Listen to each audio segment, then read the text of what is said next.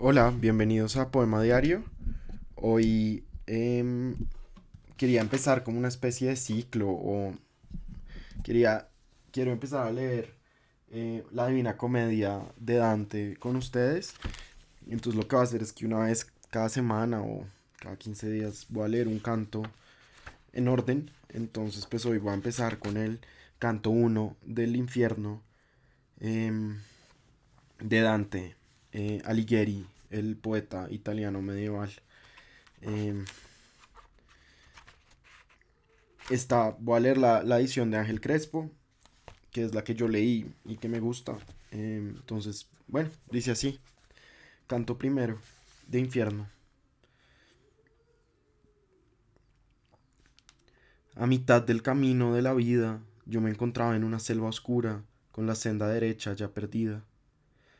Ah, pues decir cuál era esa cosa dura, esta selva salvaje, áspera y fuerte, que en el pensar renueva la paura. Es tan amarga que algo más es muerte, mas por tratar del bien que allí encontré, diré de cuánto allá me cupo en suerte. Repetir no sabría cómo entré, pues me vencía el sueño el mismo día en que el veraz camino abandoné. Mas tras llegar al cerro que subía, allí donde aquel valle terminaba, que con pavor a mi alma confundía, al mirar a la cumbre vi que estaba vestida de los rayos del planeta, que el buen camino a todos señalaba.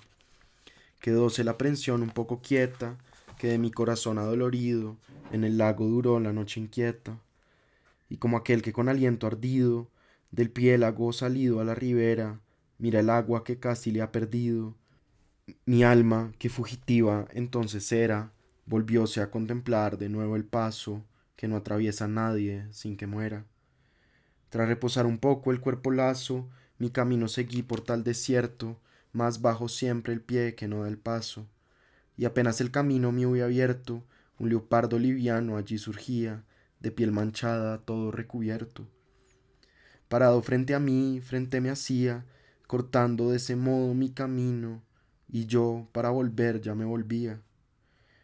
Era el tiempo primero matutino, y se elevaba el sol con las estrellas que estuvieron con él cuando el divino amor movía aquellas cosas bellas. Y esperar bien podía, y con razón, aunque a la fiera moteada viese la hora del alba y la dulce estación. Mas no sin que temor me produjese la imagen que vi entonces de un león. Me pareció que contra mí viniese, alta la testa y con hambrientos ojos, que parecía que el aire le temiese, y una loba que todos los antojos alojar semejaba en su magrura, y a muchos procuró duelo y enojos, me llenó de inquietud con la bravura que veía lucir en su mirada, y perdí la esperanza de la altura. Y como aquel que goza en la jornada de la ganancia, y cuando llega el día de perder llora su alma contristada, así la bestia, que hacia mí venía, me empujaba sin tregua lentamente al lugar en que al sol no se le oía. Mientras me deslizaba en la pendiente, ya mi mirada había descubierto a quien por mudo di, por lo silente. Cuando le contemplé en el gran desierto, apiádate, yo le grité, de mí, ya sea sombra o sea hombre cierto. Respondióme, hombre no, que hombre ya fui, y por padres lombardos engendrado, de la mantuana patria, yo nací bajo Julio, aunque tarde, y he morado en la Roma regida por Augusto, la que a falsas deidades ha adorado. Poeta fui.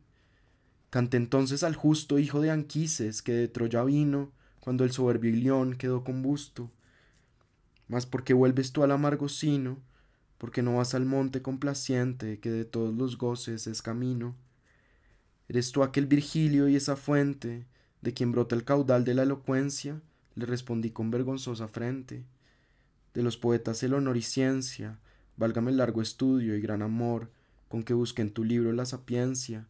Eres tú mi maestro, tú mi autor, eres tú solo aquel del que he tomado el bello estilo que me diera honor. Mira la bestia que hacia atrás me ha echado, sabio famoso, y ahórrame su ultraje, por ella pulso y venas me han temblado. Te conviene emprender distinto viaje, me respondió mirando que lloraba, para dejar este lugar salvaje.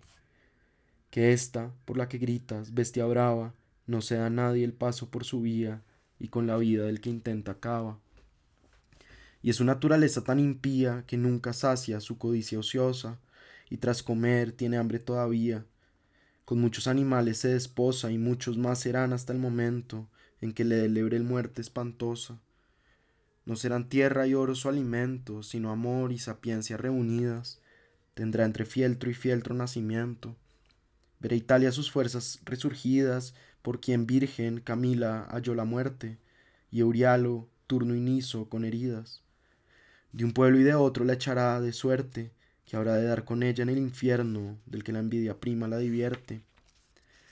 De dónde, por tu bien, pienso y disierno, que me sigas, y yo seré tu guía, y de llevarte hasta el lugar eterno, donde oirás espantosa gritería, verás almas antiguas dolorosas, segunda muerte lloran a porfía, verás gentes también que son dichosas en el fuego, que esperan convivir un día con las almas venturosas, a las cuales si aspiras a subir, más que la mía existe un alma pura, con ella, al irme yo, te veré ir.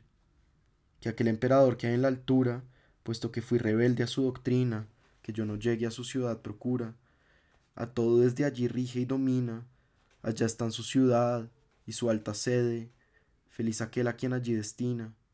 Y dije yo, poeta, pues lo puede aquel Dios que tú nunca has conocido, de este mal libre y de otro mayor quede. Llévame donde ahora has prometido, y las puertas de Pedro vea un día, y a los de ánimo triste y afligido. El hecho andar, y yo detrás seguía.